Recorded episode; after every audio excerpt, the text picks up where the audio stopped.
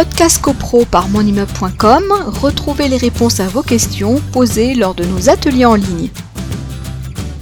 Est-ce que le conseil syndical doit donner son accord pour une assemblée générale extraordinaire? Il y a consultation du conseil syndical pour la, la préparation des assemblées générales, mais un syndic, encore une fois, qui déciderait de convoquer une assemblée générale tout seul, euh, l'Assemblée générale serait pour autant valide. On ne pourrait pas la remettre en question simplement parce que le conseil syndical n'aurait pas donné son, accord. Alors après, euh, si les copropriétaires considèrent que la convocation d'une Assemblée générale extraordinaire ne présentait aucun intérêt, ils pourront en faire grief à leur syndic en disant bah, ce sont des frais euh, qui sont in fine mis à la charge du syndicat des copropriétaires, mais il n'y avait pas de pertinence à convoquer une Assemblée générale extraordinaire. Bon, ça, c'est un autre débat, mais sinon, non, une Assemblée générale, voilà